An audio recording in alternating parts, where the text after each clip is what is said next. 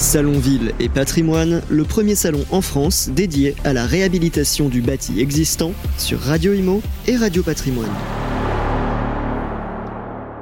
Eh bien, rebonjour à toutes et à tous. Merci d'être avec nous. 15h30 passé. Voilà, on est toujours ici à Bordeaux, au Palais de la Bourse, pour la seconde édition du salon euh, Ville et Patrimoine. Voilà, quelqu'un que je connais bien, que j'avais rencontré d'ailleurs à Patrimonia, euh, qui est euh, aujourd'hui à la tête et fondatrice de Space Investissement basé à La Rochelle. C'est Jeannette Guinaudot qui est avec nous. Salut Jeannette. Bonjour Sylvain. Comment ça va bah, Ça va très très bien. Bah, Ravi d'être euh, pour la deuxième édition au Salon de Ville et Patrimoine. Alors, on s'était vu la première fois, je crois que c'était à Patrimonia, il me semble. Alors, euh, encore mieux que ça, c'était au Carrousel du Louvre. Mais oui Au Salon de l'Immobilier. Au Salon de l'Immobilier. Absolument. Et, et euh, bon, on se tutoie dans la vie, Oui. on, va, le- on va le faire euh, exceptionnellement. C'était euh, le premier salon de l'immobilier au Palais Brognard C'est ça, que nous faisions avec Olivier Lucas. On n'était que deux c'est ça. dans, sur Radio Imo. Absolument. Ça a bien évolué depuis, dis Ah oui, ça, ça, ça a un peu évolué, bien sûr. Et puis on s'était vu à La Rochelle avec le maire de La Rochelle. Ah oui, Euh, avec, euh, tu avais fait une, une, une participation avec nos partenaires d'Arkea dans le cadre euh, des clés de la ville avec le, avec le Figaro. Euh, espace investissement, le fait d'être exposante pour la deuxième année consécutive Oui. ici, pour ce salon qui a apparemment euh, a fait largement le plein, euh, ça a une signification importante pour toi? Alors oui, c'est pour moi c'est très important parce que euh, le salon Ville et Patrimoine est simplement la, réunion de l'ensemble des professionnels de la promotion immobilière, mais vraiment spécialisés en restauration immobilière, et c'est une première. Et euh, bah, nous sommes un peu euh, décémés sur toute la France, et euh, ça reste quand même un micro-marché par rapport à l'industrie immobilière du neuf. Et donc de pouvoir tous se retrouver ici, je trouve que c'est vraiment intéressant. Et même euh, en allant plus loin, il va falloir qu'on puisse construire des choses ensemble euh, durables. Alors justement, euh, on l'a vu, hein, il y a eu des annonces qui ont été faites euh, par le gouvernement sur la restitution du CNR. Ça n'a pas rendu très, très joyeux les promoteurs, hein, puisque les annonces qui ont été annoncées, franchement, ne euh, sont pas du tout à la hauteur des, enjeux. Est-ce que ça impacte ton activité, par exemple? Alors euh, aujourd'hui, euh, nous sommes euh, impactés euh, plus par euh, la crise.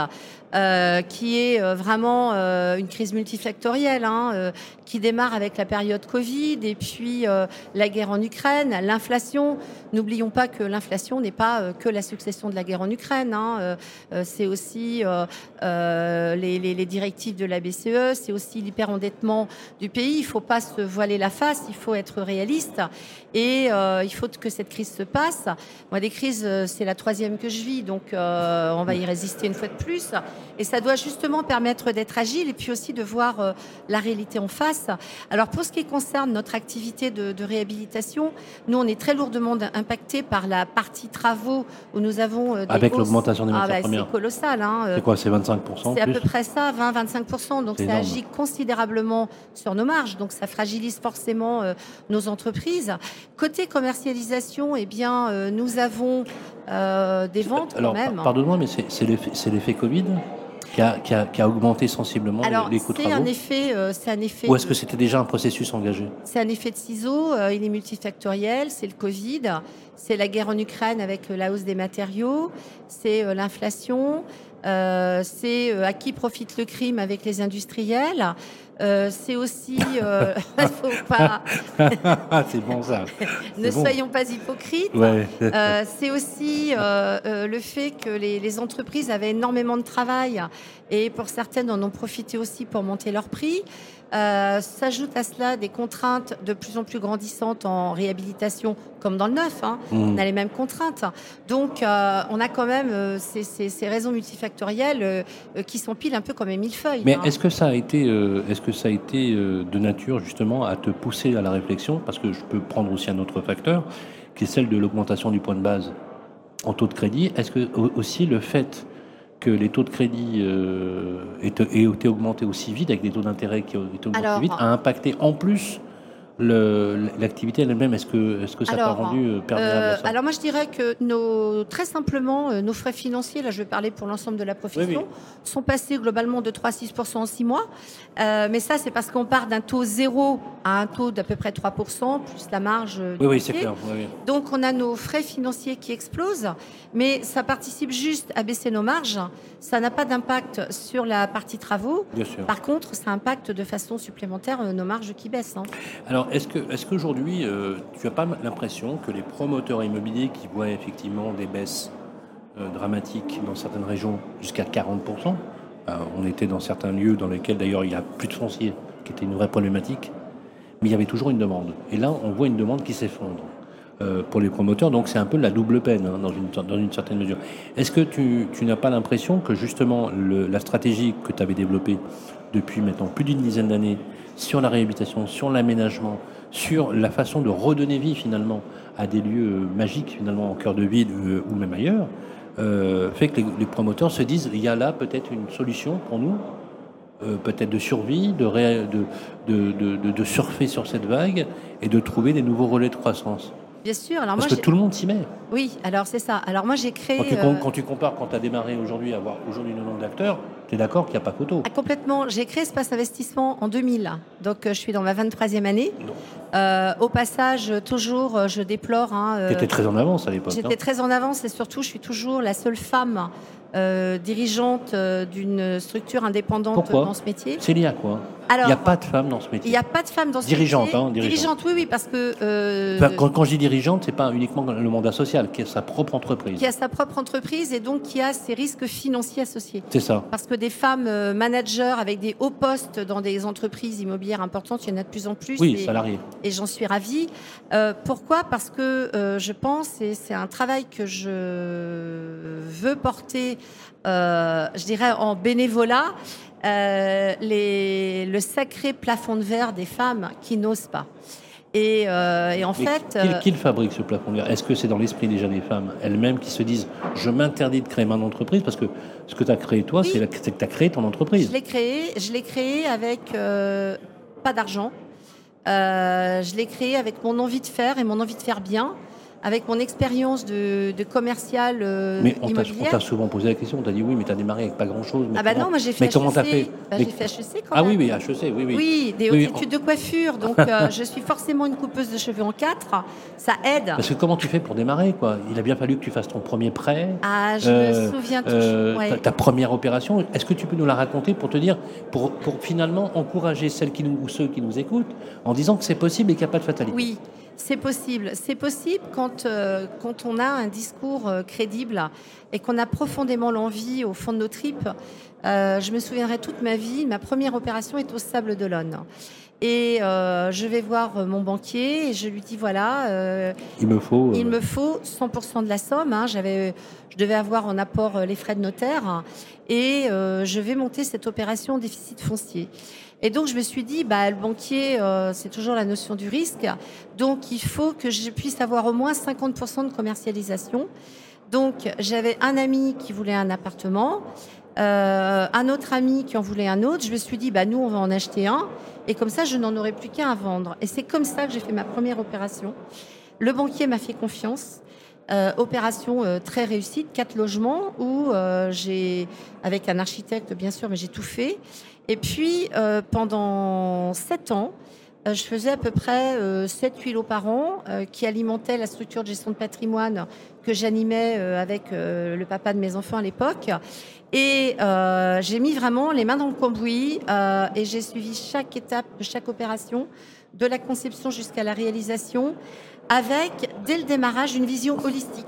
Donc ça veut dire que tu avais appris de façon empirique tout euh, la démarche d'AMO, la démarche de suivi des travaux, la démarche euh, du choix des matériaux, euh, de dialogue avec les artisans, maçons, électriciens, etc. Donc tu as appris toute cette dialectique, tous ces métiers, ces réserves de chantier, ces visites, etc.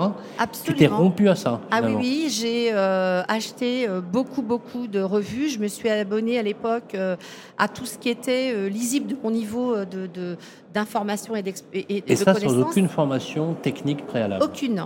aucune. Et même, avec, même pas de formation financière. Même pas de formation financière. Euh, j'ai fait un MBA en gestion de patrimoine en 91, mais euh, c'est une vision de gestion de patrimoine, c'est pas une vision financière.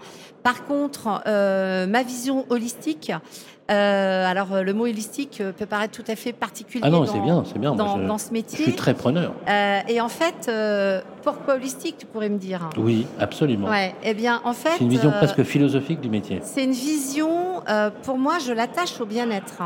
Et en fait, le, la vision holistique qui part de l'usage du bâtiment et donc du logement, par exemple, où l'idée que j'ai moi de ce métier, c'est que les gens se sentent, les, utilisateurs, propriétaires occupants euh, ou, locataires des investisseurs, se sentent extrêmement bien dans le lieu qu'ils vont habiter. Et donc, à partir de là, à partir de, de ce désir de bien-être d'autrui, eh bien, c'est faire en sorte que toute la chaîne, du montage de l'opération jusqu'à la livraison, soit parfaite, soit euh, dans, euh, réalisé, pensé dans les moindres détails. Donc ça va partir euh, du montage financier, du montage juridique, de la conception du projet, de sa réalisation et donc de toute l'exigence qu'on va avoir de tout le détail des prestations. Donc, bah, la signature d'espace investissement, c'est signer le mobilier de salle de bain. je suis très attachée aux couleurs. Et comme je n'aime pas la mode parce que ça se démode, ah, c'est moi qui fais la décoration de toutes les opérations que l'on crée. Et euh, j'ai recruté une architecte d'intérieur l'année dernière que je forme maintenant à la signature d'espace investissement. Elle est architecte d'intérieur, donc je considère qu'elle est bien meilleure que moi. Donc il y a une signature. Il y a une vraie signature. Il y a une vraie signature. Oui. Est-ce qu'on est capable de repérer espace investissement dans la dans la dans, la, dans, les mouvances architecturales lorsqu'on visite euh, oui. Euh, des biens? On sait, ah tiens, là, oui. C'est la marque d'espace. Oui, et, là, ça me fait plaisir à deux niveaux. D'abord, euh, euh, les utilisateurs, lorsqu'ils voient des annonces, euh, ils se disent Ah, tiens, c'est un produit espace investissement. Donc, il nous arrive d'avoir des utilisateurs qui appellent au bureau pour réserver des produits espace investissement. D'accord. Et aussi, ce qui me ravit, c'est mes confrères qui ont la vision d'espace investissement un peu comme un rôle modèle. Et ça, ça me touche parce que participer à relever le niveau de la profession de par ma vision, bah forcément, euh, j'ai la sensation d'apporter quelque chose. C'est très, très, clair. Alors c'est intéressant ce que tu dis parce que euh, tu réunis finalement un peu dans la passion du métier des disciplines. Euh, chacune discipline fait même l'objet d'une formation longue. Et toi, tu les as apprises de façon empirique. Absolument. Mais ce qui a guidé les choses, finalement, c'est quoi? C'est l'engagement, c'est la passion. C'est l'engagement, c'est la passion. Et le résultat aujourd'hui, il, est, il, est, il y a combien de collaborateurs? Alors, il y a 20 collaborateurs avec euh, une magnifique équipe euh, de 20 personnes qui sont experts, chacun dans leur domaine, donc ils sont bien meilleurs que moi. Et c'est ça justement qui m'intéresse. Et d'avoir des gens. Alors c'est marrant parce que c'est très féminin ça.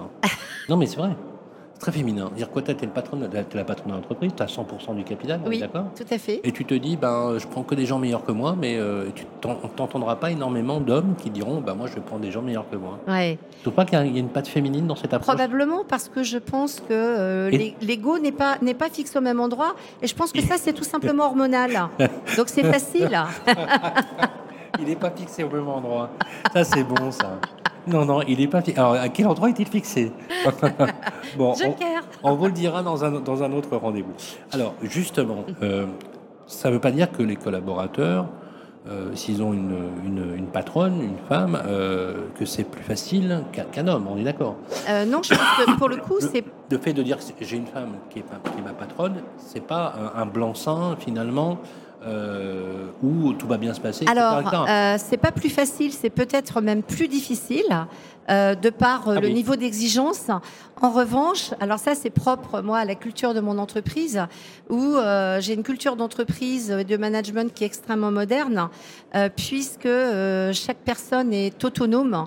Il y, a très peu de, strates de, direction. Ça veut dire que finalement, dans le reporting, toi, ce, ce qui t'importe, c'est que les gens livrent ce pourquoi ils sont et, ils sont responsables de ce qu'ils doivent faire. Donc en fait, euh, euh, dans le, la gouvernance, j'ai un comité de direction avec euh, un responsable référent par service. Donc, tu n'es pas dans le contrôle permanent Ah mais pas du tout. Sachant que je suis une contrôlante par nature.